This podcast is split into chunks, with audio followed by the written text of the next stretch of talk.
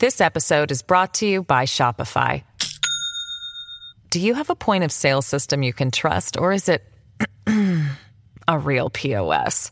You need Shopify for retail. From accepting payments to managing inventory, Shopify POS has everything you need to sell in person.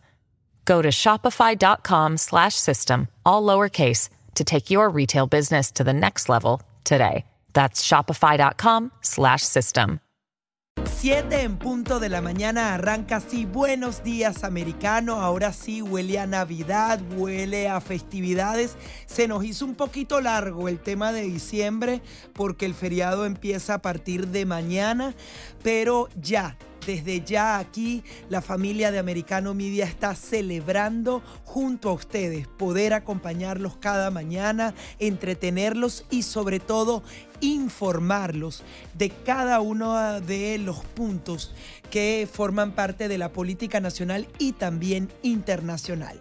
Muy buenos días Nelson, ¿cómo estás? Buenos días, Gaby Peroso. Buenos días, americano. El buenos días, por supuesto, a toda nuestra gente en toda la nación americana de costa a costa a través de Americano Media y en Florida. Gracias a todos los que nos sintonizan a través de Radio Libre. Gracias a todos, igualmente los que nos siguen a esta hora a través de las redes sociales y en todas las plataformas por donde sale Americano Media.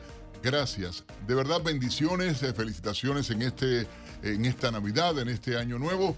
Gracias, mil gracias por el apoyo que han dado desde su nacimiento a Americano Media. Gaby Peroso, arrancamos la jornada y yo dejé de mis comentarios en la mañana para acá porque se aprobó en el Senado el presupuesto nuevo. Republicanos que brincaron la talanquera y Sí, votaron a favor da vergüenza. Lo lograron y bueno, más gasto y más deuda para el país.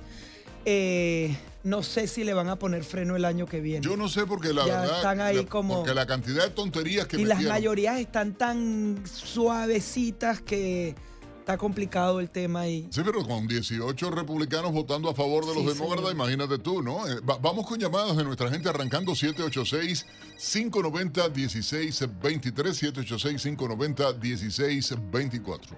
Buenos días, ¿está usted al aire? Gaby, buenos días. Hola, buenos días. Merry Christmas para ustedes. Sí, feliz Navidad. Happy New Year también para ustedes dos. Nelson, me encanta tu actitud. Porque es que tú no vas a la guardia. Tú eres igual que yo. No- es el día entero constante, como dice Gaby, plomo con ellos, Plomo, sí, señor. Son tan que yo me quedo fría. Pero óyeme, no es por nada, pero el- yo, te dije eso en el, comentario de lo que me dijeron a mí en mi trabajo. El tuyo va preso. Yo dije, el otro es mío. El mío no, el de todos nosotros, porque él fue presidente de todos nosotros. Y él preso, ¿por qué va a ir?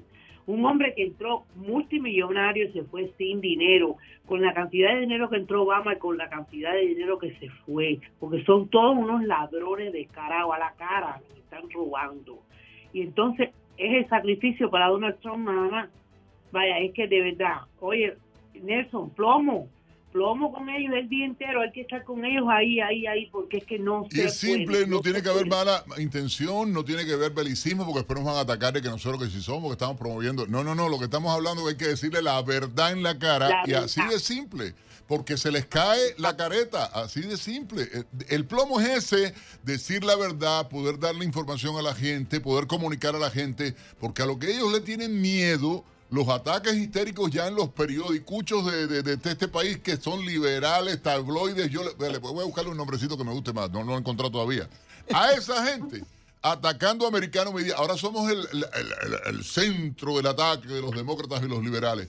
Gracias, orgullosos estamos de hacer lo que estamos haciendo, porque hay que decirles la verdad en la cara, así de simple, señora. Amén, amén, amén. Y ya tú sabes, plomo. Sí, hay que buscarle un nombre específico a esa sección. A plomo, plomo con ellos, alguna cosa de esa vamos a plomo inventar para año que que eso es lo que hay que hacer. Pero pues nada, oiga, gracias. Feliz Navidad para usted también, señora. Muchas felicidades en el año nuevo también. Bendiciones y que este país sea bendecido, eh, verdaderamente, que este país sea protegido y que eh, las cosas tomen su curso. No puede estar bien un país cuando hay un presidente que ataca a los que no piensan como él y los califica de fascistas, de extremistas, de racistas, de, de todo, ha dicho el señor Biden, de los republicanos, de los conservadores. Entonces, mal andamos cuando dice, oye, por cierto, ¿Tuviste los disparates últimos de, de, Mr. President perdido, como siempre, en el mapa? Sí, bueno. Y las barbaridades. Pero va a dar un discurso de unidad. ¿Eh? Por favor. ¿Cuál? ¿Cuándo? Sí, creo que es para hoy. O sea, se le ocurrió que debe unir al país. Ah. Ahí tenemos otra llamada. Mejor, mejor, mejor. Buenos días. Buenos días. Sí, adelante. ¿Cómo está? Sí, buenos días. Eh, gracias por el programa y quería pedirles que no paren, que si están hablando de que americanos media son los malos, eso es que están, están, están haciendo buen trabajo, que no paren. Otra cosa que quería preguntarle a Nelson, hace unos días escuché en el programa una persona que fue, creo que es abogado constitucionalista, y que estaba hablando sobre lo del caso de Trump y y este comité que lo, que lo refirió para, para bueno, para eso mismo. Para que eh, sea investigado, etcétera. Sí. Sí, correcto. Él decía de que hubo como mil testigos firmados y que habían jurado, bajo juramento, habían dicho. Yo quería que ver si ustedes pueden hacer una investigación, porque yo no sé, y me imagino que mucha gente no sabrá si eso es verdad, es mentira, si es verdad que hubo testigos que, que bajo juramento dijeron algo en contra de Trump, eh, hicieran una investigación y nos informaran sobre eso, qué es lo que está pasando verdaderamente en esa situación. Otra cosa que quería decirle era sobre, se, me, olvidó lo otro que le iba a decir a él, pero bueno, nada. Eh, ah, otra cosa que una vez también llamé y dije sobre eh, lo de las elecciones que estaba muy preocupante que eh, sí, aquí en Florida no se, no se roban las elecciones, no hay problema, pero ¿qué pasa si en el resto del país hay el desastre que hay? Yo no creo que los republicanos, si no arreglan este problema, nunca más vamos a poder eh, tener una Cámara ni un Senado republicano, porque eso...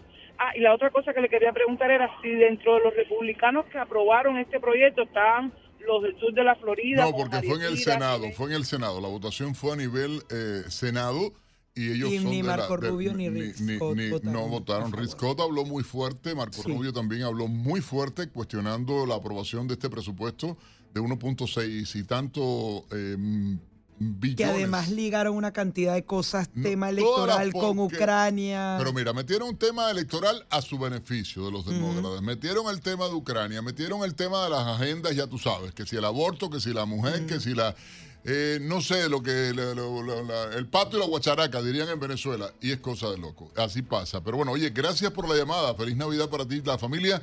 Siete, siete minutos en la mañana, Gaby Peroso, te propongo hagamos eh, y presentemos un resumen con algunas de las informaciones en las que está trabajando nuestro equipo de Americano Noticias a esta hora ah, para toda nuestra audiencia.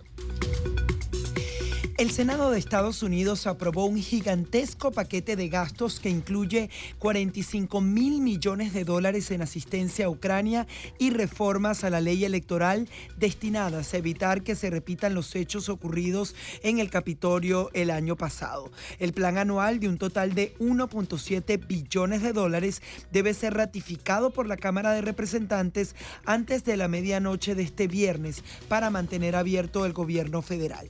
El texto del proyecto aborda la financiación de casi todos los aspectos de la gestión diaria del gobierno federal, incluida la aplicación de leyes, el establecimiento de política exterior, la impresión de dinero y el funcionamiento de las Fuerzas Armadas. En otra información, un juez de Nueva York ordenó la liberación bajo fianza de 250 millones de dólares del cofundador de FTX, Hassan Bankman Fried, mientras espera el juicio por fraude por el colapso de esa plataforma de intercambio de criptomonedas. Eh, Brendan Fried, quien recientemente afirmó que solo le quedaban 100 mil dólares en el banco, tendrá que vivir en la casa de sus padres en Palo Alto, California, por orden del juez.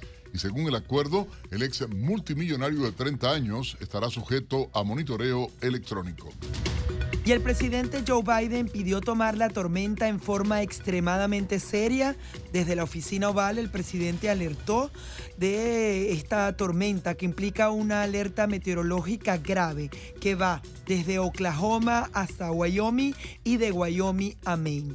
Advirtió que no se trata de un día de nieve normal, sino de algo serio, por lo que ha intentado comunicarse con los 26 gobernadores de los estados que estarían más afectados. Pidió a las personas seguir los avisos locales porque pueden existir consecuencias reales generadas por la fuerza del ciclón. Y a propósito del tema, las autoridades alertan de frío potencialmente mortal en Estados Unidos tras la llegada de este ciclón bomba. Más de 80 millones de estadounidenses de costa a costa se encuentran bajo diversas formas de alertas de sensación térmica, según informó la cadena Fox. El reporte indicó que se han registrado ráfagas de viento de 40 a 50 millas por hora y no se sorprendería que lleguen hasta las 60 millas a lo largo de la costa. El Servicio de Meteorología Nacional informó que la exposición a estas temperaturas es peligrosa, puede provocar desde hipotermia hasta la muerte, así que llaman a la precaución. Más de 2.200 vuelos fueron cancelados en todo Estados Unidos debido a Elliot, una gran tormenta invernal que cambió los planes de viaje de estas fiestas navideñas, con una triple amenaza a fuertes nevadas, vientos huracanados y frío intenso. Estados como Kentucky, Missouri, Oklahoma y Georgia y Carolina del Norte implementaron planes de emergencia. Por último, el petróleo cerró en baja, perjudicando la caída de las bolsas debido al temor de los inversionistas por la evolución de la economía acá en Estados Unidos. Estas son algunas de las informaciones más importantes que hemos eh, trabajado y preparado desde la redacción de Americano Noticias para todos ustedes en Buenos Días, Americano. This episode is brought to you by Shopify. Do you have a point of sale system you can trust, or is it a real POS? You need Shopify for retail. From accepting payments to managing inventory, Shopify POS has everything you need to sell in person. Go to shopify.com/system all lowercase to take your retail business to the next level today. That's shopify.com/system. Y estamos de vuelta en este espacio para conversar con ustedes de temas de actualidad, por cierto, y cabe eh, el momento también para hacer un resumen de lo más importante eh, que pasó en este 2022 eh, que concluye, que, terminó, ah, ciertamente, y hay que decirlo de este modo, ah, y también en lo que sería el 2023. Pero políticamente, ¿cuáles fueron los hechos que marcaron esta, este año?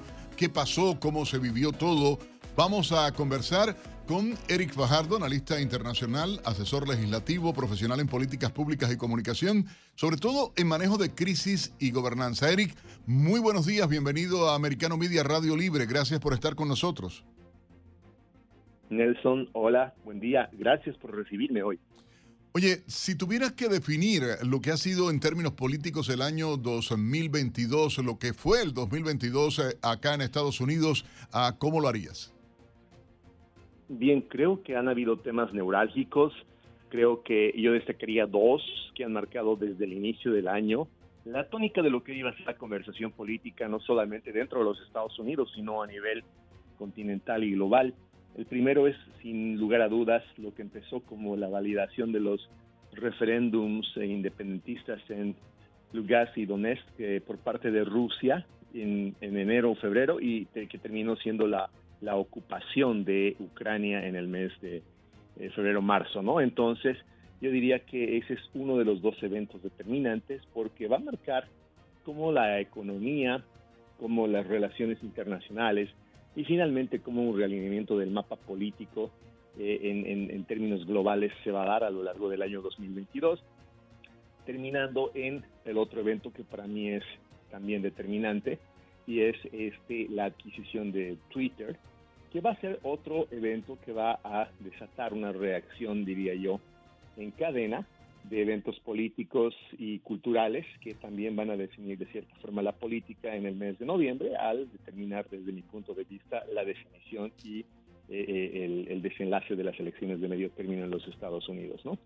Tratando de entender por qué, o sea, evidentemente la situación de la guerra en Ucrania puede marcar hasta cierto punto, pero hay tendencias en la propia política norteamericana el eh, alineamiento tal vez del Partido Demócrata, por ende la presidencia de Estados Unidos, la debilidad mostrada ah, desde el punto de vista ah, gubernamental ah, por la administración Biden en política exterior en muchos aspectos, económicamente la suerte de desastre que nos ha tocado vivir a los norteamericanos por la recesión, la inflación, la, subida de los precios en el país. Hechos como esta decisión de la Corte Suprema, por ejemplo, a que parece que no, pero sí a, de Roe versus Wade eh, con el tema del aborto el, tema de la salida, la pérdida de los eh, demócratas en el Congreso de Estados Unidos, en la retirada de Nancy Pelosi eh, como líder eh, de los demócratas en la Cámara de Representantes, la investigación de los hechos del día 6 de enero, a todo lo que ha traído. O sea, hay mucho de qué hablar y como tú decías, hay eventos que marcan definitivamente. a ¿Cuál en tu opinión sería o qué pudiera definir de cara al mundo y de cara a la historia el año 2022? En, términos políticos? Bien, la recesión, de muchas maneras, esta recesión que empezó como una gran inflación, fue la primera consecuencia de precisamente la guerra en Ucrania. La guerra es un gran, digamos, uh, gatillo que va a desatar efectos políticos y económicos. Eh, uno de los efectos en, no solamente los Estados Unidos, sino Europa ha sido precisamente esa recesión, que es, una, es un efecto de las sanciones políticas que le ponen las sanciones económicas también que le ponen eh, Europa y, los Estados Unidos a Rusia, que terminan siendo sanciones contra el mundo libre. Pero como tú bien dices, no sabría distinguir entre una serie de eventos que para mí son claves. En junio, sí, sin lugar a duda, Roy versus Wade, el fallo de la Corte Suprema revisando su propia decisión sobre el aborto, va a ser trascendental. Eh, un poco después, yo diría en julio, la decisión del juez Terry Duffy del Tribunal del Distrito de Monroe en West eh, Luisiana de aceptar la demanda contra Joe Biden y las redes sociales por colusión para censurar eh, durante la pandemia. En agosto yo destacaría eh, Mar-a-Lago, por supuesto, la, irrupción en la residencia del presidente eh, Donald Trump por parte del FBI, que para mí va a desatar una nueva era de lawfare, de judicialización de la política. Y en septiembre destacaría sin lugar a dudas la muerte de la reina Isabel, un evento político que para mí va a reconvertir lo que es en Europa eh, la historia de la, mancomunidad británica y al mismo tiempo la rebelión de las Hajis, ¿no? que va en, en Medio Oriente determinar el curso de la historia en los siguientes años. En octubre, la compra de Twitter, que tiene una significación política muy, muy, ya, ya lo había dicho yo, muy, muy determinante. Y las revelaciones que, han salido a la luz en, las últimas semanas, eh, definitivamente con un marcado énfasis en manipulación de información, en manipulación política, en desinformación, de quienes supuestamente estaban combatiendo por eh, eh, los que, o atacando a los que desinformaban, ¿no?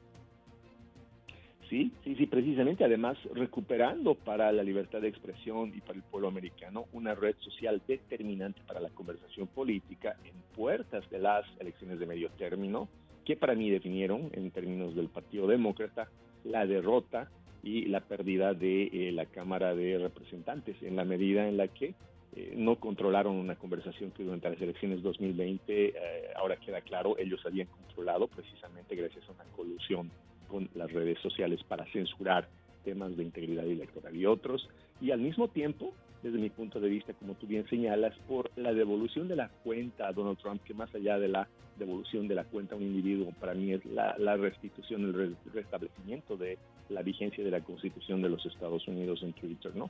Entonces, hay esta serie de eventos que yo destacaría, junto, por supuesto, en diciembre con el Mundial de Fútbol de la FIFA, ¿no? La Copa de Qatar, la más polémica de la historia, también una de las mejores en términos tanto de nivel deportivo, atlético, como de la prolijidad de la organización. Eric, en función de seguir eh, con este espíritu deportivo que, has mencionado eh, eh, y aprovechar el tiempo, nos quedan pocos minutos, ah, quisiera preguntarte, porque justamente eres experto en manejos de crisis y, gobernabilidad o gobernanza, como se dice en algunos países, ah, si tuvieras que definir, evaluar la administración Biden ah, al frente de Estados Unidos y como líder a nivel internacional, ¿cómo lo harías en primer lugar? y eh, te pediría que tomaras en cuenta, eh, de ser posible, las últimas encuestas donde el orden de prioridades eh, para los estadounidenses es el mal manejo de la, del país.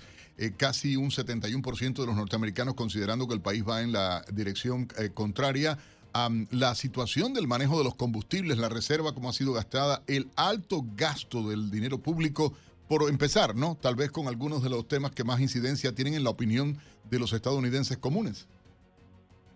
No, eh, empezando por la guerra, suponiendo que fuese un evento en el que nada tuvo que ver la administración Biden, no supieron cómo manejar eh, definitivamente las sanciones que impusieron.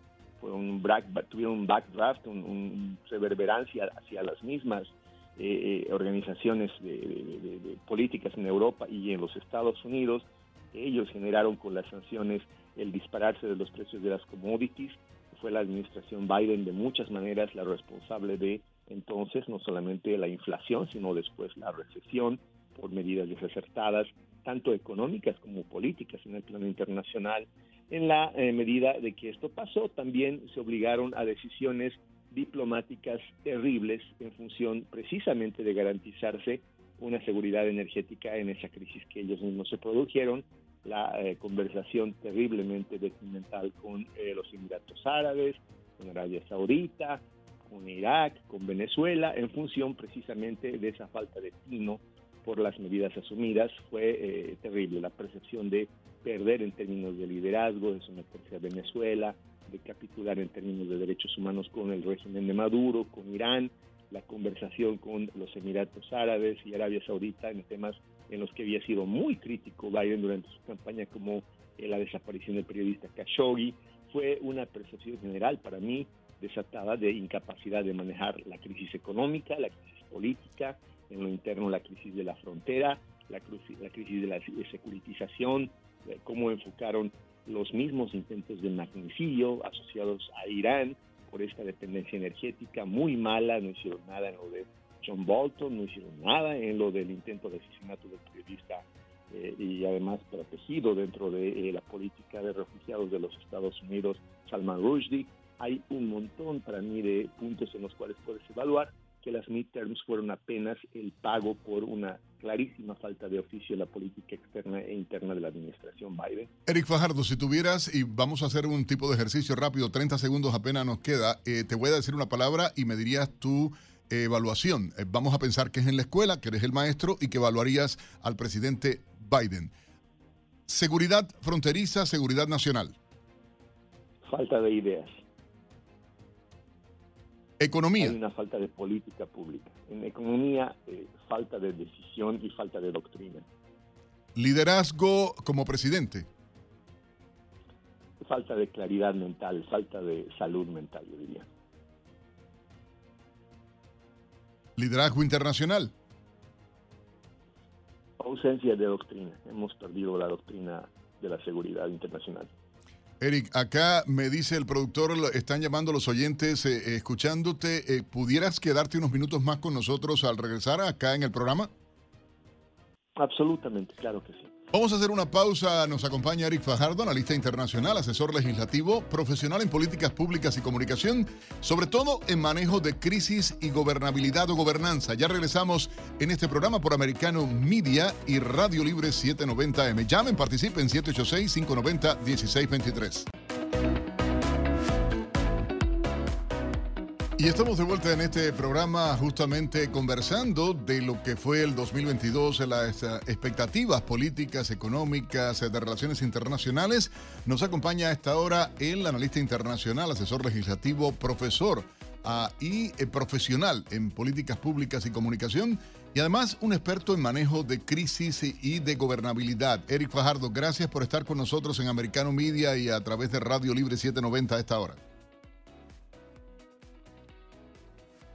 No sé si tengo a Eric, aparentemente lo, perdí o, no sé, pero vamos a, retomarlo. No, yo te escucho, Nelson. Oye, gracias, Eric, de verdad por mantenerte ahí.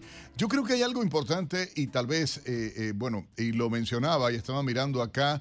Eh, el actuar, el funcionamiento. Hay una última encuesta, por cierto, acabo de, de buscarla acá y es de Rasmussen y indican los estadounidenses, el 70% considera que el país va en la dirección contraria. Esto está hecho Rasmussen político.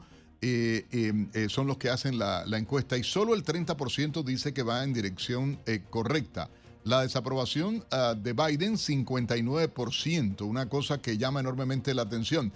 Sin embargo, hay muchos que por el propio actuar errado, las ah, barbaridades que a veces políticamente o los errores que políticamente se han dado, dicen ah, que esto es una comedia de errores que realmente no da risa. No da risa para nada justamente por los problemas económicos, por eh, eh, los índices eh, realmente en los precios, por la caída de todos los indicadores, el aumento del precio del petróleo y no solo ya a partir de, la propia guerra en Ucrania, sino la realidad que se vive en el país en el día a día. Ahora se cuestiona mucho la ayuda que se ha dado, en la complicación con este tema de FTX, el escándalo, Eric, ah, de la donación de, por parte de este dueño de mil millones las eh, especulaciones en torno a que el gobierno de, Zelensky invirtió ah, el dinero donado o parte del dinero donado para eh, em, em, comprar eh, criptomonedas, o sea, fue a manos de este hombre que al mismo tiempo fue al Partido Demócrata y establecen una triangulación que deja o, crea dudas. Desde la era, y según los expertos de Carter, por ejemplo, los norteamericanos, la percepción que hay no habían sido dirigidos, Eric, por una administración tan asombrosamente incompetente. Ah, para muchos, y, te digo la percepción que yo tengo, ineficaz, lamentable, hay que decirlo, pero es una realidad. Biden ha sido desastroso como presidente para el país. ¿Tienes la misma opinión? Sí, absolutamente. Ha habido dos eventos que para mí han ayudado a la administración Biden a mantenerse con una relativa desaprobación. 7 de 10 americanos no es eh, poco, pero yo creo que lo que ha marcado la posibilidad de que no haya una desaprobación total y masiva, diría incluso vuelcos en las calles contra la administración Biden, ha sido el manejo de dos eventos que le han permitido instaurar un virtual estado de excepción. El primero es la pandemia, que desde que controlaron el Parlamento, ellos generaron como una especie de cortina de humo para generar también políticas de excepcionalidad en la administración pública, marcar, por ejemplo, eh, la declaratoria de eh, cierre de la economía, eh, factores que les permitieron controlar, entiendo yo, el proceso electoral de 2020, mantener en la oscuridad a la sociedad americana, censurar la conversación y extender eso al gasto público también, a manejo económico muy poco transparente fue justificado obviamente en la situación de crisis de salud pública. El segundo evento ha sido, por supuesto, la guerra en Ucrania, que ha sido otro, digamos, evento que les ha permitido tener la misma, generar la misma situación de excepcionalidad, dentro de la cual tú sabes, la guerra, la crisis de salud pública, te ayudan a tomar decisiones que te liberan de la obligación inmediata de explicarte ante la sociedad civil. Por eso es que creo que el evento de la recuperación de Twitter es tan clave, porque ha representado transparentar muchas cosas que habían pasado en concomitancia con quienes hoy día Pero asombra que Eric en las últimas horas, y hablando del caso de Twitter, eh, dice el FBI en las últimas horas ha dicho que son teorías eh, conspiratorias las que se esconden detrás de toda esta información que ha revelado a Twitter. Que salga el FBI implicado por demás en el pago de más de 3 millones a, justamente a Twitter para callar, para silenciar, para que no se hablara del tema a Biden. Esto llama enormemente la atención y pone al país realmente en una situación difícil, eh, Eric, porque eh, eh, como tú apuntabas, yo creo que lo peor que nos está pasando, y si me permites te propongo algo, tratar de repasar de manera rápida. Hoy los norteamericanos, por ejemplo, y hablando de cifras, están realmente preocupados por la tasa de inflación que se está viviendo, por el aumento de las tasas de interés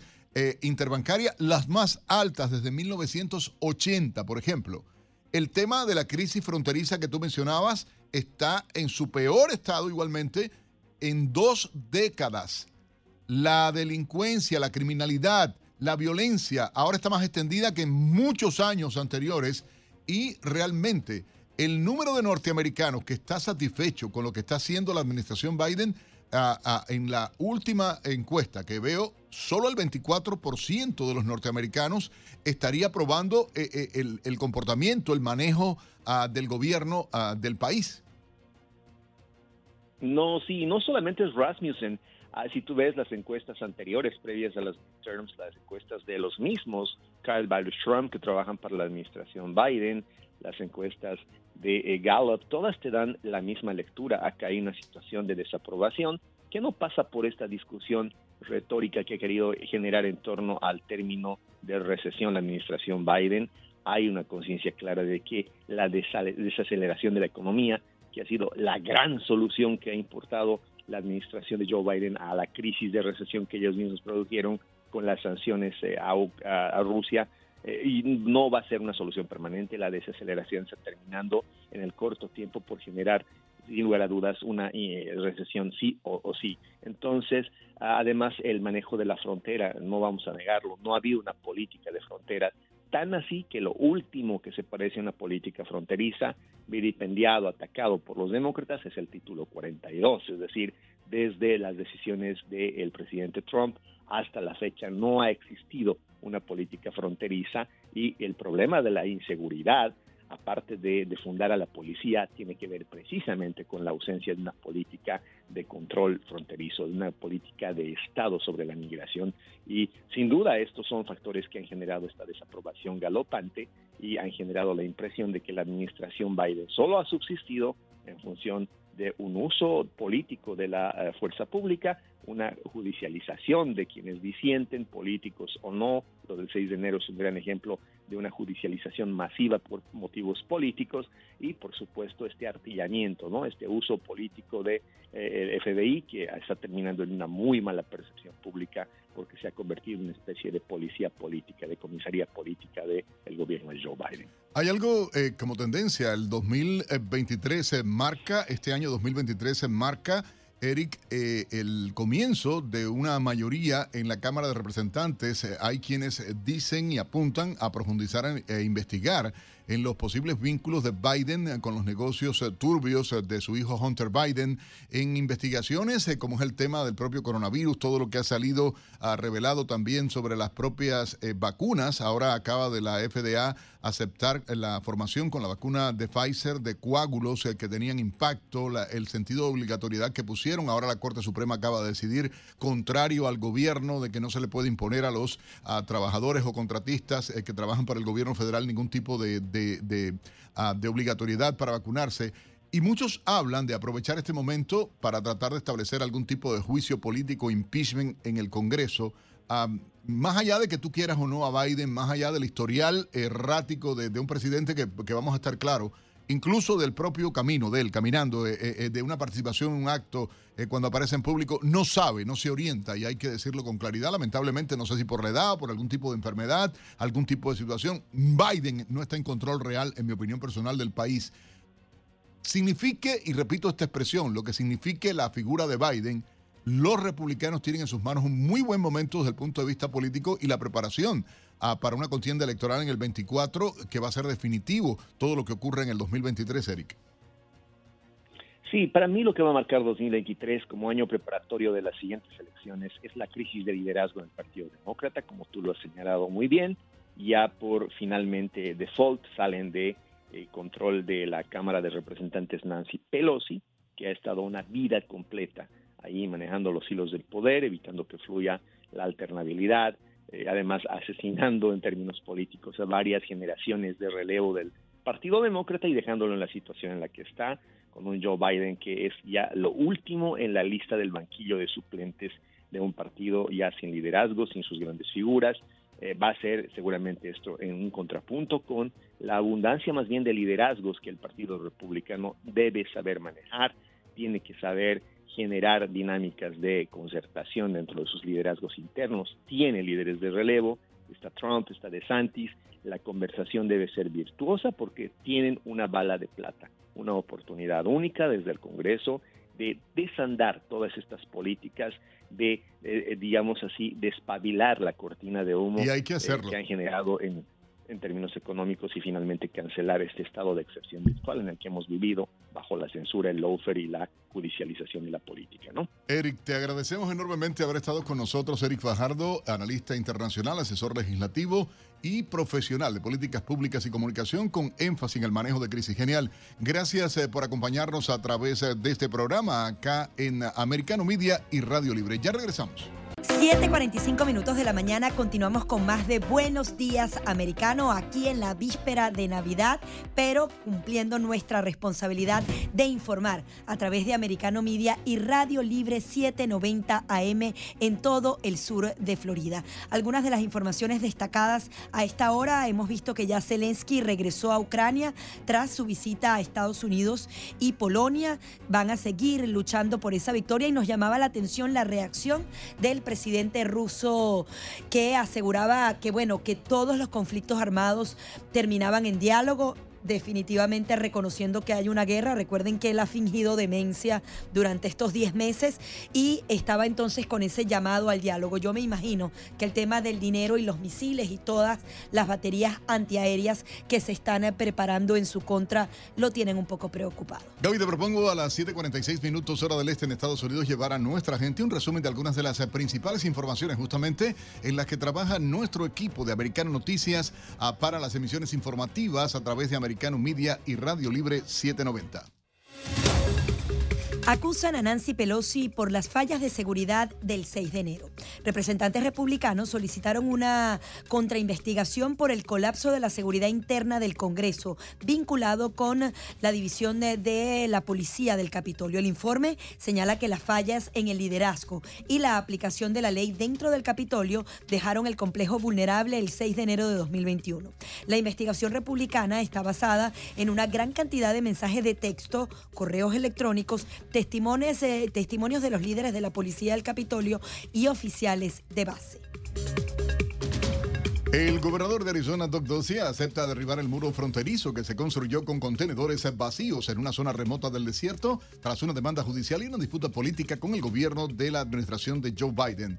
El gobierno de Biden y el gobernador republicano llegaron a un acuerdo para que Arizona deje de instalar los contenedores en bosques nacionales, según documentos presentados ante la Corte del Distrito de Phoenix. Arizona también se comprometió a retirar antes del 4 de enero los contenedores que había colocado en el Valle de San Rafael, una zona de difícil acceso en el sureste del condado de Cochise. La población de Estados Unidos eh, llega a los 333.2 millones de habitantes, un crecimiento de 1.2 millones de personas en 2022, impulsado en gran medida por la migración. Esto según estimaciones de la Oficina del Censo. La inmigración neta superó el millón de personas y uh, presentó un aumento de 168% más eh, que en 2021.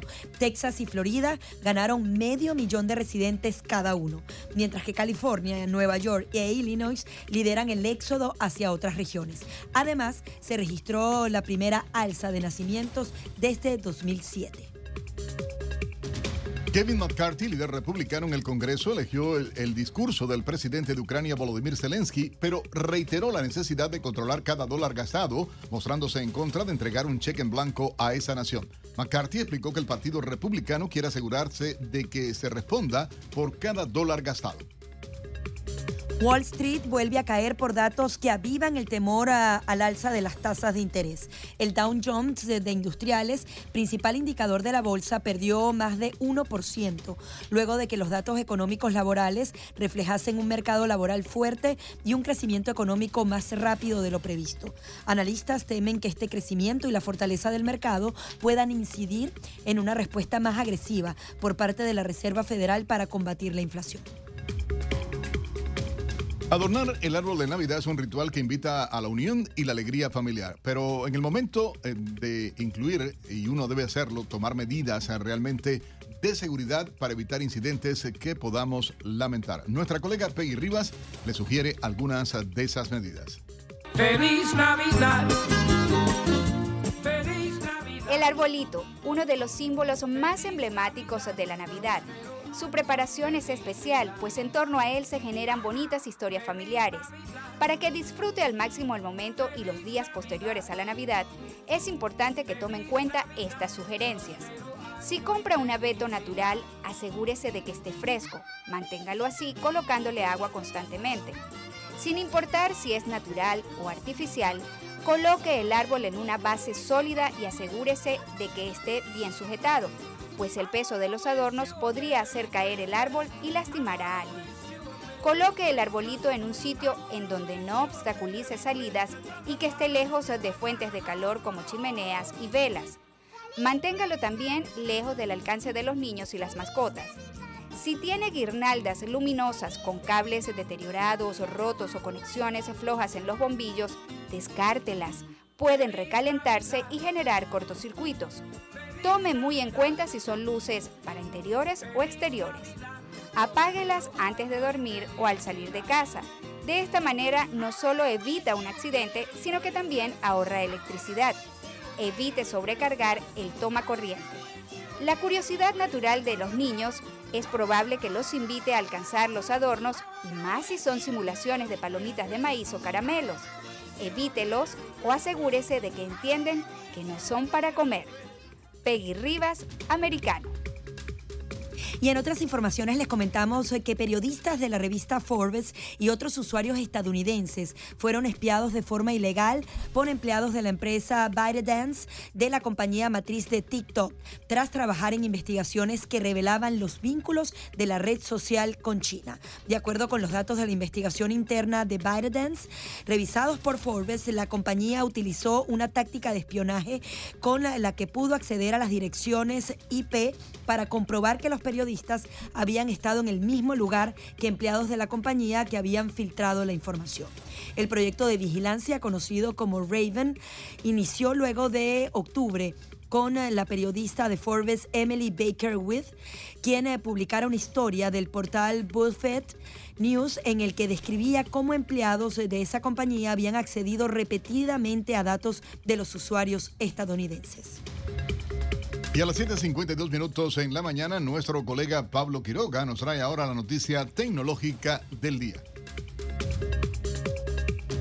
La creatividad y la manera de simplificar. Porsche, la automotora alemana, se resiste a la electrificación completa de toda su gama de vehículos. Es así como decidió apostar por el desarrollo de combustibles ecológicos de nulas o bajas emisiones para mantener los vehículos de combustión interna. En el sur de Chile instaló una planta de prueba inédita de combustibles sintéticos. Pretende producir e-fuels a partir de agua y dióxido de carbono con ayuda de la energía eólica. El sur de Chile, según la compañía, es el lugar idóneo para los parques eólicos ya que el viento sopla más de 200 170 días al año. Hoy en día hay más de 1.300 millones de coches con motores de combustión en todo el mundo. Soy Pablo Quiroga con la nota tecnológica. Y estas son algunas de las principales informaciones destacadas a esta hora. Buenos días, americano. Accede a toda nuestra programación a través de nuestra página web, americanomedia.com. Nuestra aplicación móvil, Americano Media, Roku, Amazon Fire, Google TV y Apple TV. Puede sintonizarnos en Radio Libre 790 AM en Miami. Y con respecto a la economía estadounidense, continúa la incertidumbre, sigue el riesgo y el temor de una recesión en Estados Unidos y eso provocó que el mercado del petróleo se viera presionado por las ventas de acciones y eh, ha caído entonces eh, nuevamente. Hay que estar muy pendiente a cómo se va a compartir, eh, a comportar el mercado petrolero. Ya vemos que las reservas que han venido agotando por decisión de la administración Biden ya no podrán ser utilizadas y esto también podría disparar los precios de la gasolina. 7.54 minutos de la mañana. Queremos que ustedes se llamen, participen con nosotros en el programa 786-590-1623, el 786-590-1624 o el 786-577-2220. Los teléfonos que usted puede utilizar para comunicarse, ser cómplice, opinar de todos los temas que estamos hablando acá en Buenos Días Americanos. 23 de diciembre, Gaby Peroso. Sí, señor, en la víspera del niño Dios para que venga y nos traiga un niño. Hay que ver, ¿hiciste la cartica al niño Jesús o lo haces a Santa? A nadie. Que eso no salga yo. No, de verdad, yo respeto muchísimo la, celebración y para mí obviamente tiene el significado como para toda mi familia y obviamente eh, tratamos de que sea más que comercial, más que un evento de, celebración, etcétera, etcétera, que sea un evento de unidad, de amor, de fe y, de respeto a la familia. Yo creo que por ahí tiene que ir. Así que usted llame, opine, participe. Eh, eh, entró nuestro productor general acá al espacio. Gracias por, por su regalo, señor. Gracias. Hermoso. lo voy a disfrutar. Me voy a tomar la foto cuando Abre esa ¿Te lo vas a llevar en el, viaje, en el viaje? No, yo creo que me lo veo antes, no aguanto. no llega hasta allá. Vamos a hacer una pausa, regresamos de inmediato con todos ustedes en Buenos Días Americano. 8 en punto de la mañana arranca así la segunda hora de Buenos Días Americano y vamos a hablar del tema de la frontera. Durante toda la semana hemos estado reportando la llegada masiva de migrantes al país de manera irregular, de manera desordenada. Adicionalmente, un grupo muy importante esperando en México la retirada de ese famoso título 42. Hay una crisis que adicionalmente no solamente es aprovechada por eh, quienes trafican con las personas, el trata de blancas, sino que adicionalmente también trafican con drogas y específicamente ese fentanilo que ha matado a más de 100 mil personas en Estados Unidos. Para, para hablar justamente de este tema hemos invitado a Robert Arce, él es ex agente de la policía de Phoenix con más de 10 años de experiencia en Bosnia, Croacia, Irak, México y eh, un experto en el tema de narcóticos. Muy buenos días, ¿cómo estás? Muy bien, muy bien, muy buenos días, Karen. Quería en principio que nos reportaras lo que ha pasado con el fentanilo, porque es que estamos hablando de cargamentos tan potentes, porque una pastilla es eh, como si fueran, no sé, eh, la proporción de, mucha heroína que puede matar a Estados Unidos completo. ¿Qué nos puedes rep reportar sobre las últimas incautaciones y lo que está entrando a Estados Unidos y que no es detectado por las autoridades? Sí, lo que está pasando es que cada, cada mes, cada, cada día que estamos viendo, las incautaciones siguen pues subiendo. Y es que, es que las incautaciones del, del fentanilo que encontramos, que la policía, que los agentes de la patrulla fronteriza están encontrando, solamente son lo que ellos encuentran, porque hay mucho más que está entrenando, que entra a los Estados Unidos y entonces sin detección. Y entonces otra cosa para mí que me molestó mucho, el, el, martes fui para San Diego, California, de Arizona, y en llegar a California hay un, pues hay ahí en el camino eh, de hay, en la entrada de San Diego, hay un puesto de control de la patrulla fronteriza a las afueras de San Diego, y era la primera vez en años que he notado que estaba desocupado. Eh, la patrulla fronteriza no estaba ahí uh, haciendo su patrullaje ahí y entonces esa ruta por el por, por el camino a la entrada de San Diego es una zona donde la patrulla fronteriza está haciendo una de las más grandes incautaciones de fentanilo. En julio encontraron 250 libras de fentanilo en este puesto de control.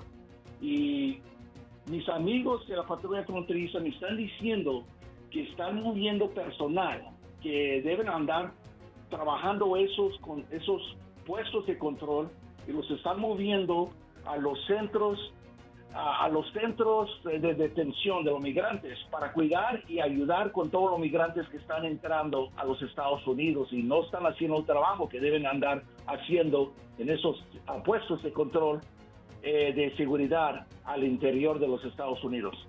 Es decir, Robert, un puesto de control eh, que justamente puede ser eh, eh, lo que impida que entre droga a Estados Unidos o que entren personas irregulares, quedó completamente vacío y estos funcionarios que están haciendo, en vez de hacer su labor de seguridad, de policías, están atendiendo a migrantes, es decir, eh, eso pasa en los países de Latinoamérica, que los militares o los policías, en vez de estar cuidando a la gente, están, no sé, repartiendo comida. ¿Eso está pasando en suelo americano? Sí, eso es lo que está ocurriendo. Mire, y los carteles son, ellos uh, ponen personas, tienen halcones, personas que están viendo esos puestos de seguridad.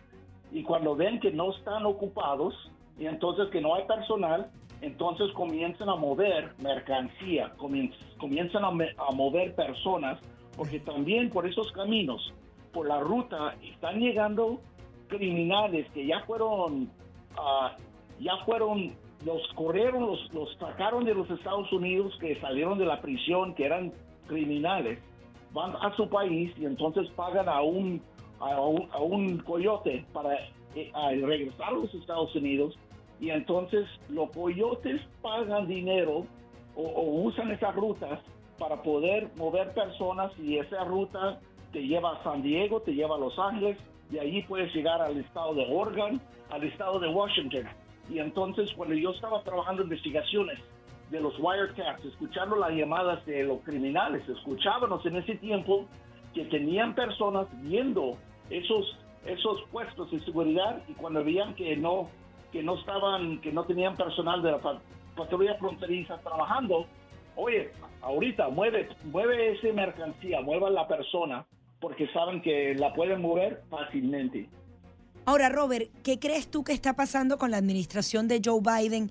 Eh, se acaba de aprobar un presupuesto, pero al parecer el tema fronterizo, como él lo dijo cuando visitó Arizona, no es un problema grave. Y estamos hablando de prácticamente 5 millones de personas que ya ingresaron y la estimación para el año que viene puede superar los 7 millones si entran esas 20 mil personas. ¿Qué crees tú que está pasando? Ellos quieren que eh, se haga esta migración irregular. Veíamos algunos titulares hablando de que la migración ha provocado el crecimiento, que eh, Estados Unidos necesita más mano de obra, pero esta es la manera en la que la primera potencia del mundo tiene que tratar el tema migratorio. Sí, es que, es que la Casa Blanca también sabe que la mayoría de la prensa les va a ayudar a tapar y ocultar lo que está ocurriendo en la frontera, porque cada día la secretaria de prensa de Casa Blanca miente cada vez cuando le preguntan sobre la seguridad de nuestra frontera y entonces siempre dice que no, está, están eh, ahí la frontera está bajo de control. Y entonces todos nosotros que vamos para la frontera, que vemos con nuestros propios ojos, vemos que no está bajo de control, está afuera de control. Y entonces ayer recibí una llamada de un amigo que está en El Paso, está en El Paso, Texas por, por este tiempo de Navidad. Y me dice que las calles están llenas. De la gente durmiendo en la calle, ¿no? Que Sí, viven y duermen en la calle. Ahorita la temperatura está bajando a, a 50 Fahrenheit, o que es como 7 bajo 7 grados centígrados.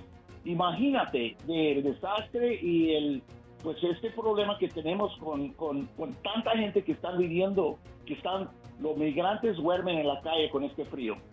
Robert, esto va a ser un problema que nos va a estallar en la cara en poco tiempo, porque si bien la gente está llegando, está el caos en la frontera, todo este tema va a golpear a muchos estados del país y sobre todo en el tema de seguridad nacional. Se reportaba al menos 150 mil personas que entraron en la sombra y esas personas entonces podrían comenzar a a cometer delitos. ¿Qué podría pasar? ¿Qué crees tú que puede pasar en 2023 y 2024 con más de 5 millones de personas que ingresaron y que no necesariamente fueron registradas o van a poder tener la oportunidad de vivir y trabajar legalmente en Estados Unidos?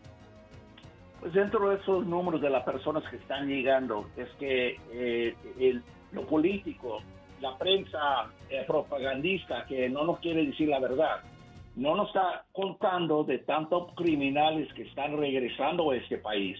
No solamente son personas que están tratando de buscar un trabajo, pero también dentro de esa gente llegan muchas personas que son personas de, de peligro, que llegan a los Estados Unidos para hacer mal, para vender drogas, que seguir con su vida de ser criminales. Y eso lo que eso en el año del eh, nuevo año que vamos a ver, porque eh, la frontera está afuera de control vamos a ver mucho más problemas. También que la Casa Blanca sigue ignorando este problema, pues a ver qué, qué pasa en este nuevo año.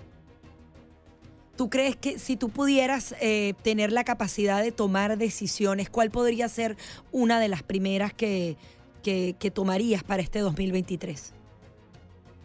Tenemos que tomar control de, la frontera. Tenemos que apoyar a la patrulla fronteriza, tenemos que también ah, aplicar presión con el gobierno de México, los gobiernos de Centroamérica y, también mandar un mensaje a todo el mundo, si tú llegas a la frontera, no te vas a poder quedar. Y, y entonces, porque ahorita la gente ve que lo que está, cuando un migrante llega a la frontera, nuestros gobiernos lo están dejando entrar a los Estados Unidos y después presentarse en fuente de la corte de fuente de un juez y entonces estas personas ya cuando entran a los Estados Unidos desaparecen. Pues todo el mundo está viendo que cuando llegan a los Estados Unidos y cruzan a la frontera se van a poder quedar y por eso hay tanta gente que están llegando eh, en, los números que nunca hemos visto. Sí. en diciembre, esta es la temporada donde en años pasados se pone tranquilo porque la mayoría de la gente regresan a su país, a México, a Centroamérica, a todas otras Pero partes. este año lamentablemente no fue así. Muchísimas gracias Robert por tu participación. Era Robert Arce, ex agente de la policía de Phoenix y un experto en el tema migratorio y antinarcóticos. Ya venimos con más. Enseguida regresamos con más, junto a Nelson Rubio y Gaby Peroso, por Radio Libre 790 AM.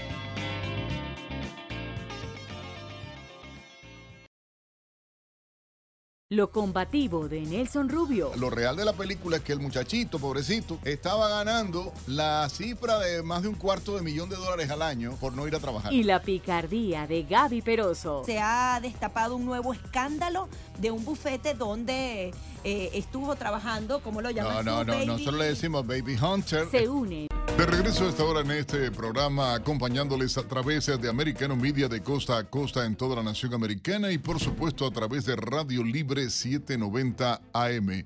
Me da muchísimo gusto poder, por supuesto, conversar a esta hora con una importantísima personalidad de nuestro continente, licenciado en Relaciones Internacionales, analista, analista político, perdón, consultor internacional, asesor de estudios internacionales en el Instituto de Estudios Estratégicos y, bueno, una personalidad y amigo de esta casa, Dan Cucauca. Muy buenos días, gracias por estar con nosotros a través de Americano Media y Radio Libre.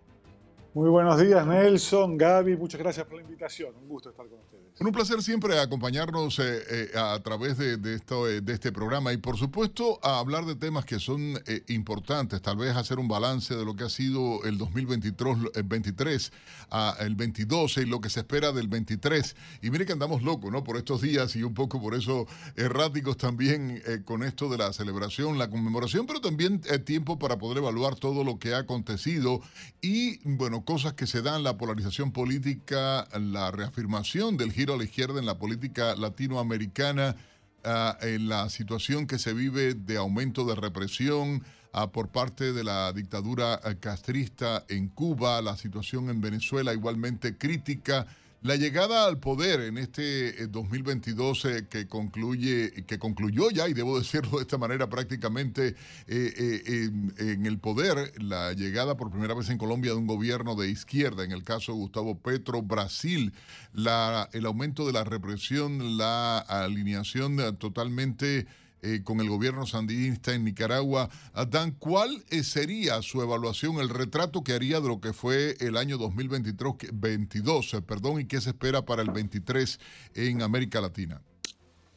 Bueno, ah, nada menos. Bueno, no es sencillo hacerlo en forma breve, pero básicamente, realmente lo que hemos vivido en, en este 2022 que se termina es una lucha por tanto las poblaciones como los sistemas entre a qué sistema de valores del mundo eh, se quiere pertenecer.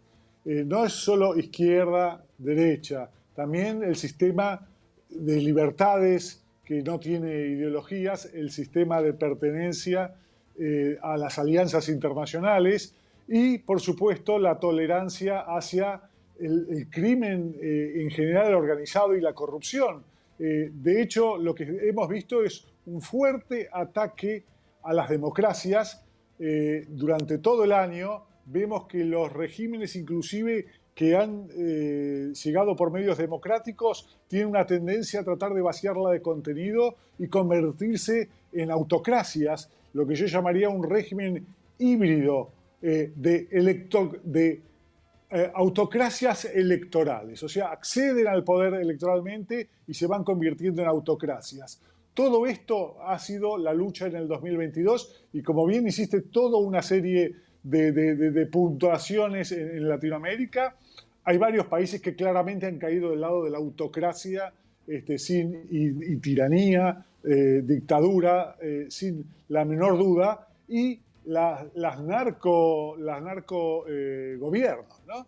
como el caso, por supuesto, de Venezuela, el caso de Nicaragua, eh, y ni que hablar del caso de eh, Cuba. De paso, veo que han hablado de las migraciones, y en este año que termina, Cuba hubo 250.000 emigrantes, la migración más fuerte desde la época revolucionaria.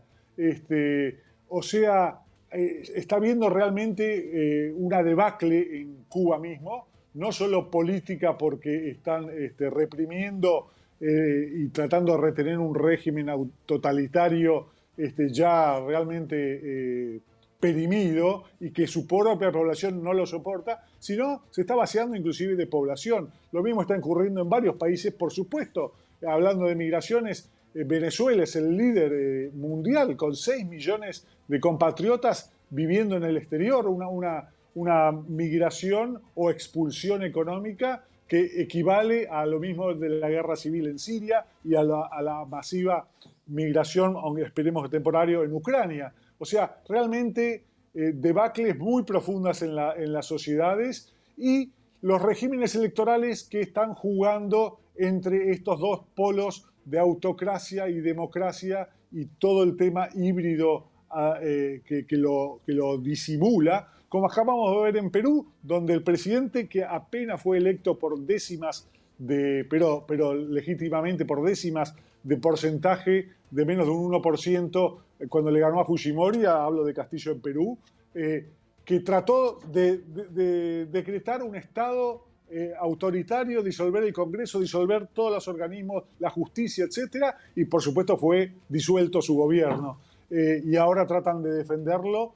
Eh, este tipo de alianzas que a lo que me refería, porque esta, esta pertenencia internacional de, y, asociaciones, que en este caso estamos hablando de una que hace ah, esfuerzos ilegítimos de intromisión en otros países como el Foro de San Paulo, eh, encabezados por Cuba, eh, Venezuela eh, y los gobiernos de izquierda en general, que han tratado de reponer y de deslegitimar este, el Estado de Derecho en Perú. Tanto que La actuación sido- de México, la actuación de México, Andrés Manuel López Obrador, el caso de Xiomara Castro en eh, Honduras, es un caso que a veces se trata o no se incluye. Sin embargo, la llegada al poder de la esposa ah, de el ex gobernante Mel Zelaya, igualmente con la misma agenda. O sea, es el poder detrás del poder de la izquierda y esta eh, eh, actuación monolítica, por decirlo, eh, únicamente con la intención de defender cosas raras. Hablan ellos de pobreza, hablan de cercanía a los más humildes, etcétera, etcétera, y todos prácticamente terminan eh, siendo señalados eh, por la corrupción, por los vínculos con el narcotráfico, o el propio caso de Cristina Fernández eh, de Kirchner eh, siendo enjuiciada, a- condenada eh, por crímenes, eh, realmente por delitos eh, graves de corrupción evidente en la Argentina, ah, creando ahora una crisis al gobierno en el poder y, dando una situación verdaderamente triste ¿no? para el continente también, con esta, vamos a decirlo, eh, línea o- o este ejército de presidentes corruptos que se está dando en el continente vinculados a la izquierda. Exactamente, acá en la Argentina estamos en el día de hoy en plena eh, eh, epicentro de estas batallas entre eh, democracias y autocracias, donde un gobierno corrupto, como bien dice, ya con condena eh, de, de- tribunal sobre la corrupción tan grave y tienen muchos más procesos en camino, está tratando de deslegitimar a la Corte Suprema, o sea, al Poder Judicial de la Argentina en forma abierta, el Poder Ejecutivo, sobre todo en este caso por un, eh, fallo que le revertía un tema de, distribución de fondos eh, en el país. Eh, y nuevamente estamos viendo un ataque a las instituciones más básicas de la democracia, de la república en la Argentina, que se repite a lo largo del continente. Hablabas de Xiomara Castro y también está decretando estado de sitio parciales este, para luchar contra el crimen, etcétera, etcétera. Por supuesto, la situación en el terreno es exactamente lo contrario. Eh, y parecería que están como casi apoyados por, por sectores criminales. Lo mismo con el tema de la pobreza. Bueno, es como que estaban los vínculos claros, los vínculos claros. Yo, yo debo decir que en medio de la crisis que se dio cuando la salida del poder de Mel Zelaya, yo pude ver en lo personal y tengo las grabaciones ah, en video los aviones. O sea, Honduras era uh, el, el lugar, camino ah, directo de la droga hacia Estados Unidos.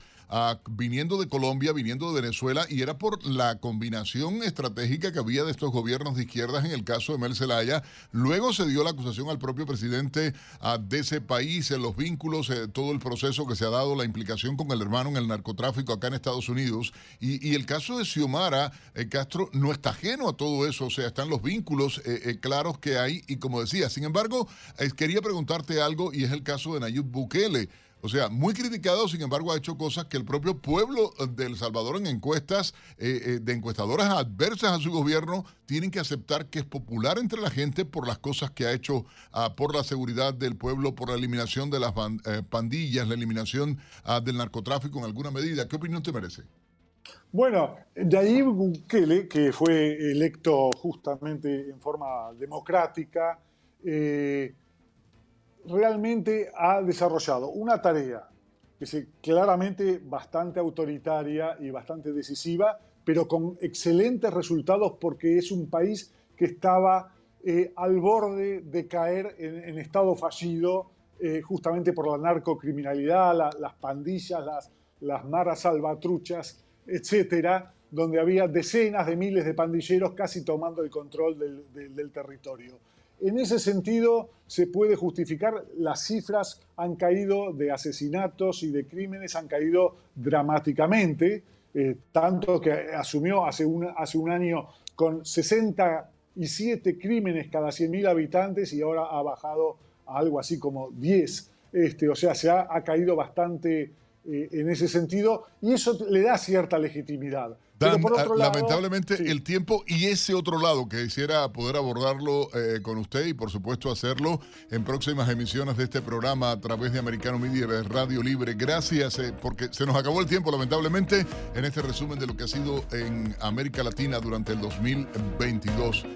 Ya regresamos. Los 30 minutos de la mañana continuamos con más de Buenos Días Americano y no sé qué te parece esto, una información eh, que publica Newsmat es que Hunter Biden ya ha contratado a un abogado que representó en su momento a Bill Clinton para organizarse porque se le vienen una serie de investigaciones. Recordemos que esa ha sido una de las promesas que han dado los republicanos, investigar el caso de Joe Biden eh, y de su hijo Hunter Biden. Ya no lo pueden seguir escondiendo y tiene entonces un abogado de alto perfil que, bueno, que también ha representado al yerno de, de Donald Trump. Sí, pero lo, lo triste de esta historia es que, mira, tratando de ser juez y parte, es lo raro de la película, porque imagínate tú si el FBI sale diciendo ayer que todas las revelaci- revelaciones de Twitter son parte de una campaña de conspiración, ¿qué se puede esperar?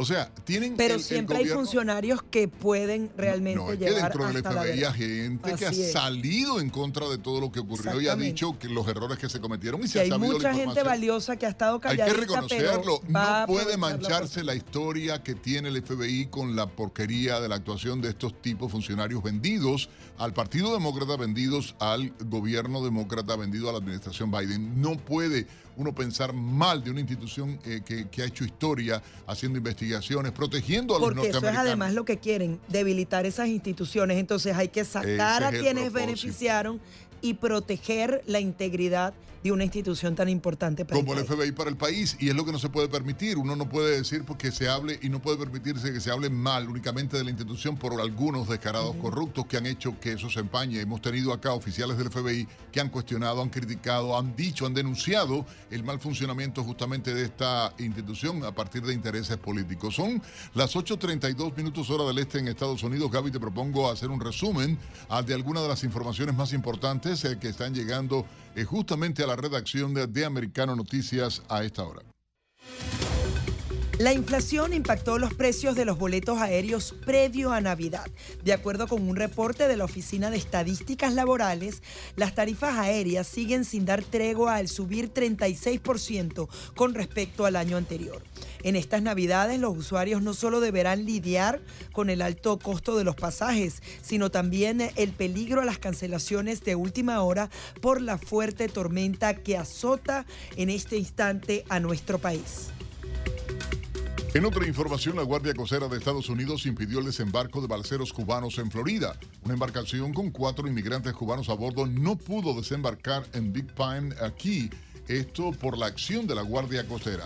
Desde el 1 de octubre y hasta mediados de diciembre, las tripulaciones de la Guardia Costera han interceptado a 3.370 cubanos que han intentado llegar al país. El año pasado, las autoridades estadounidenses detuvieron a 6.182 migrantes cubanos.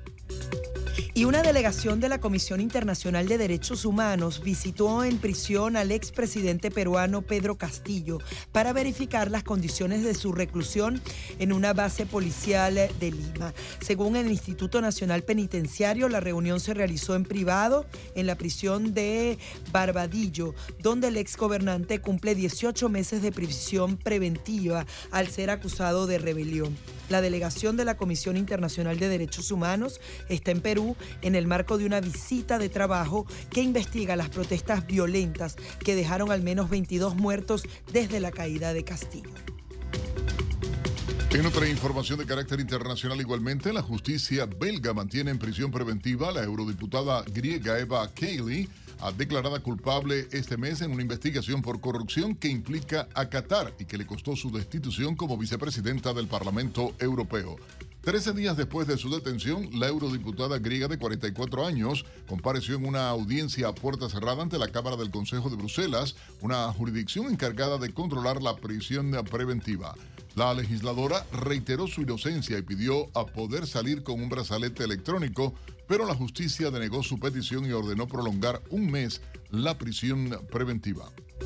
El ministro talibán de Educación Superior de Afganistán justificó que las mujeres afganas fueran vetadas de las universidades del país porque no respetaban el código de vestimenta, una decisión eh, que para el G7 puede ser sinónimo de un crimen contra la humanidad. Según el ministro, las niñas que estudiaban en una provincia lejana a su domicilio no viajaban tapadas con el velo acostumbrado ni un acompañante masculino adulto. El jefe de la agencia de inteligencia israelí David Barnea sostiene que Irán busca profundizar y ampliar sus entregas de armas a Rusia que libra una guerra en Ucrania. A finales de octubre, el presidente israelí Isaac Herzog dijo que había compartido con Estados Unidos informaciones que apuntaban al uso de drones iraníes en la guerra en Ucrania. Y este año los obsequios preferidos para la Navidad están ligados al mundo de la tecnología y la electrónica, según las redes sociales. Pablo Quirómaga nos trae algunas ideas.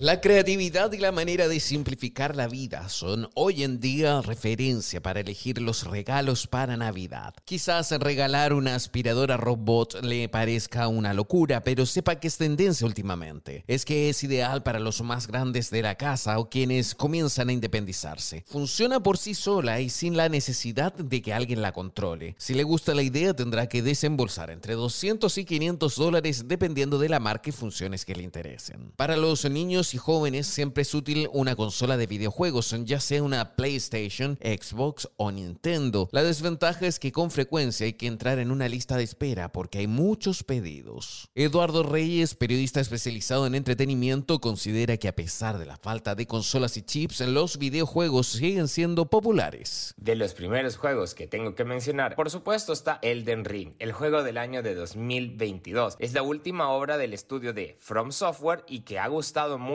el segundo título que debo recomendar es God of War Ragnarok. El tercer juego que tengo que mencionar es Bayonetta 3 para el Nintendo Switch. Otro juego es Marvel Snap. El quinto juego es Xenoblade Chronicles 3. El 2022 podría ser perfectamente el mejor año para Nintendo Switch, la verdad. Pero si no desea gastar mucho pero quiere seguir siendo tecnológico, un adaptador Bluetooth para audio llamado 12 AirFlip Pro podría ser una buena idea, sobre todo para quienes viajan con frecuencia es ideal para usar los AirPods con el sistema de entretenimiento a bordo en aviones. El 2022 ha sido un año complejo económicamente, por lo que si no cuenta con presupuesto, enviar tarjetas virtuales puede ser una buena idea para dejarles saber a sus familiares y amigos que los aprecia y piensa en ellos. Pablo Quiroga, americano.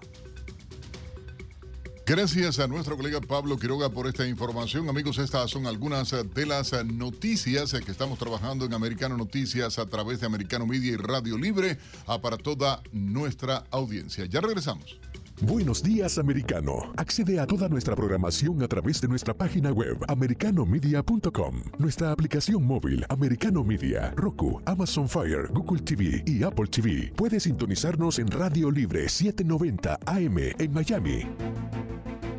Y en una información de última hora les comentamos que Chile declaró el estado de catástrofe por un impresionante incendio que afectó a más de 400 viviendas en Viña del Mar. El jefe de Estado, Gabriel Boric, indicó que la prioridad es la seguridad de las personas y están entonces eh, tratando de... Eh, apagar este enorme incendio que ha afectado entonces a miles de familias. Rápidamente, el presidente de Estados Unidos, Joe Biden, durante el discurso de Navidad, ah, lamentó, según él, la polarización política que existe en el país y hizo este llamado a, como decías Gaby, a la unidad nacional. Biden dijo, y lo cito textualmente, nuestra política se ha vuelto tan furiosa, tan mezquina, tan partidista, y con demasiada frecuencia nos vemos unos a otros como enemigos, no como vecinos nos vemos como demócratas o republicanos y no como compatriotas estadounidenses. Estamos demasiado divididos. Presidente. Aquí hay otro deseo. Dice, deseo que estas navidades sirvan para drenar el veneno que ha infectado la política. Eso es un deseo de Navidad. Pero, ¿quién llamó fascistas? ¿Quién llamó extremistas? ¿Quién llamó a, a los otros, a los que no pensamos como él, todo ese tipo de barbaridades, señor presidente? De verdad que tiene problemas mentales, problemas de memoria o problemas de no sé qué. O los imbéciles que le escriben los discursos son imbéciles realmente porque querer aparentar ahora que soy el dios de la paz, el embajador de la concordia. Quien ha dividido este país primero fue Barack Hussein Obama con su discurso eh, populista, etcétera, etcétera. Y luego usted, señor presidente, que es lo mismo, digo que no es lo mismo, pero es igual, porque es la misma prolongación, o Biden, como le dice nuestro colega Jimmy, porque ciertamente es así. Entonces, perdón. El único que ha dividido este país y tiene polarizado este país y que está buscando meter ideas raras y cambiar la constitución y querer cambiar todo, señor presidente, es usted que es el presidente y es el que representa al Partido Demócrata. Entonces basta de mentira. Ustedes pueden opinar si lo desean, porque realmente me llama la atención. Así que discurso de Navidad con paz. Sí, y que no sí, hablando de enemigos y no vecinos, de que ya nos, nos vemos como compatriotas. Esto es muy peligroso, lo vivimos en los países latinoamericanos cuando la polarización comienza a atacar las instituciones, las bases, los valores, la moral de cada uno de los ciudadanos, estamos perdidos. Así que hay que prestar especial atención a este punto y que ojalá que los discursos más bien sí nos unan, porque ¿cómo hablas de unión utilizando este tipo de términos como enemigos y veneno? Usted puede opinar, marque el 786-590-1623, 786-590-1624. Les estamos acompañando a través de Americano Media y Radio Libre 790. Mi gente, llamen, participen ahora mismo con nosotros y den su opinión también.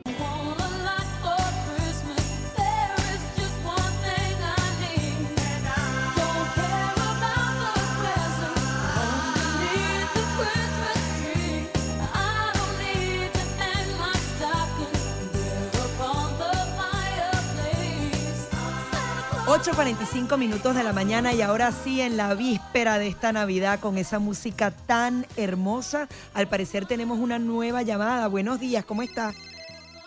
Sí, buenos días. ¿Cómo está? Sí, yo muy bien, gracias. Bueno, bien, pero las noticias son las que me tienen a mí un poco mal. Bueno, hay Eh, que tener fe y esperanza, señora.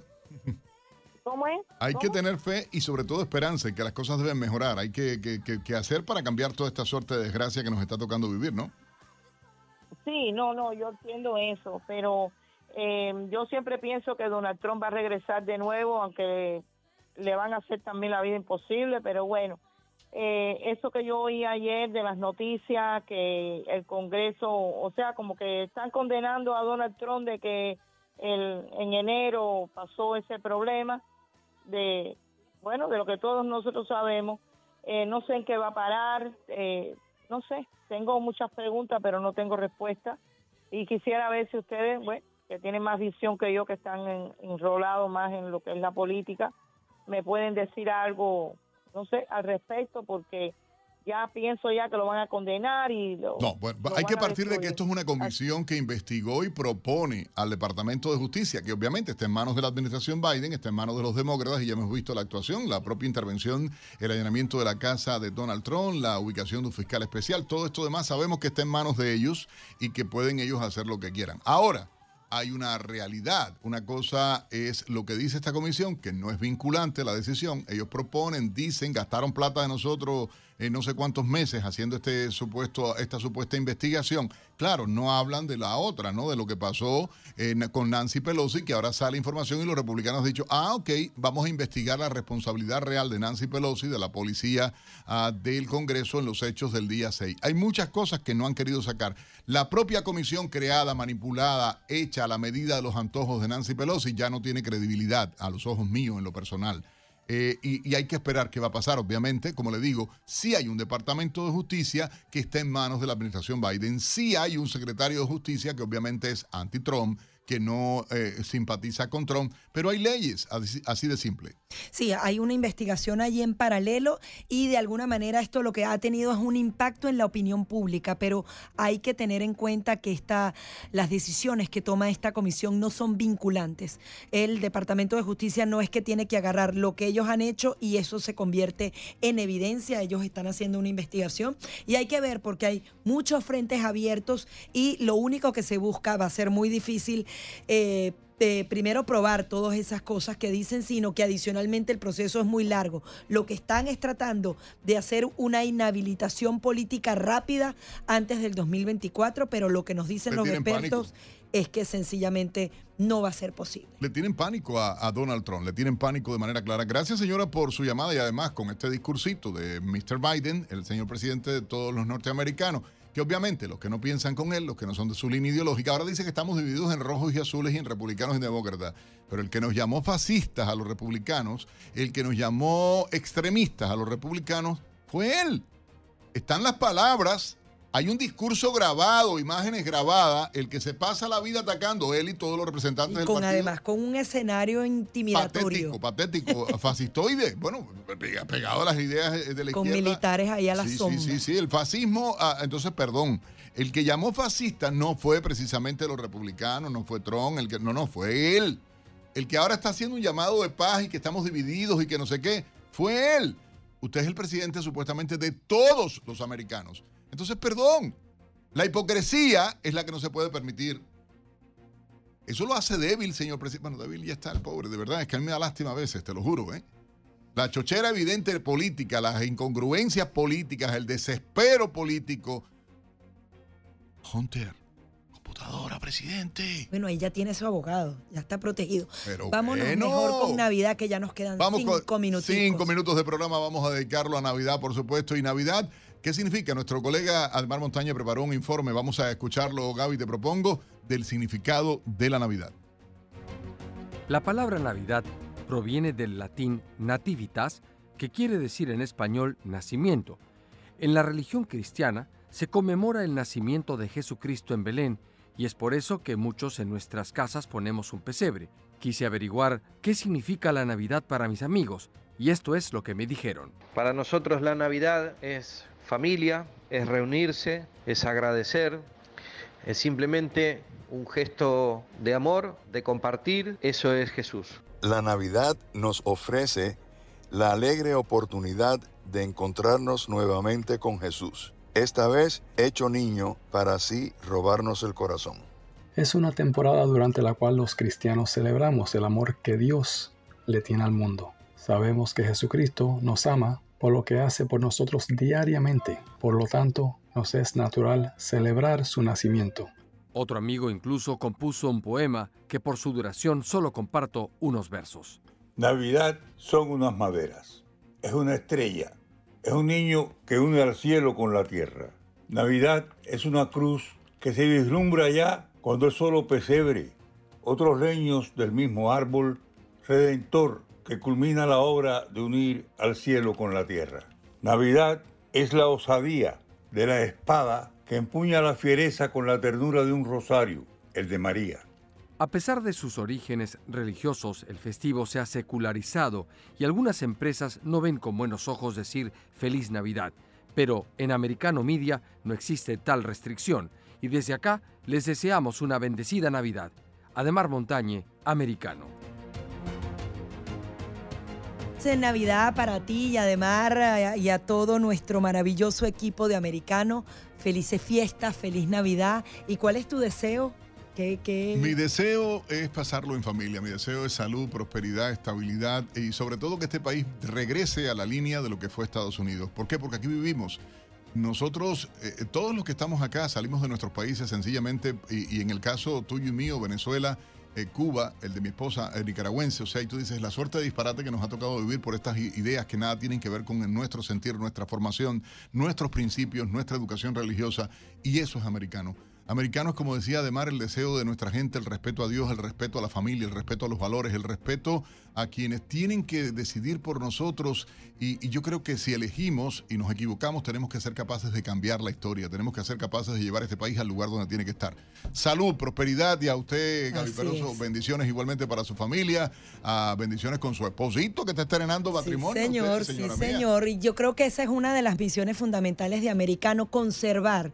Yo sé que esa palabra quizás a los jóvenes les da así como, creo que eso es algo que, que tenemos que hacer un- una revisión, pero justamente que podamos preservar los valores de la familia, de la institución, del amor, de la solidaridad, de todo lo que nos da base, nos da piso, es fundamental. Y por eso somos conservadores.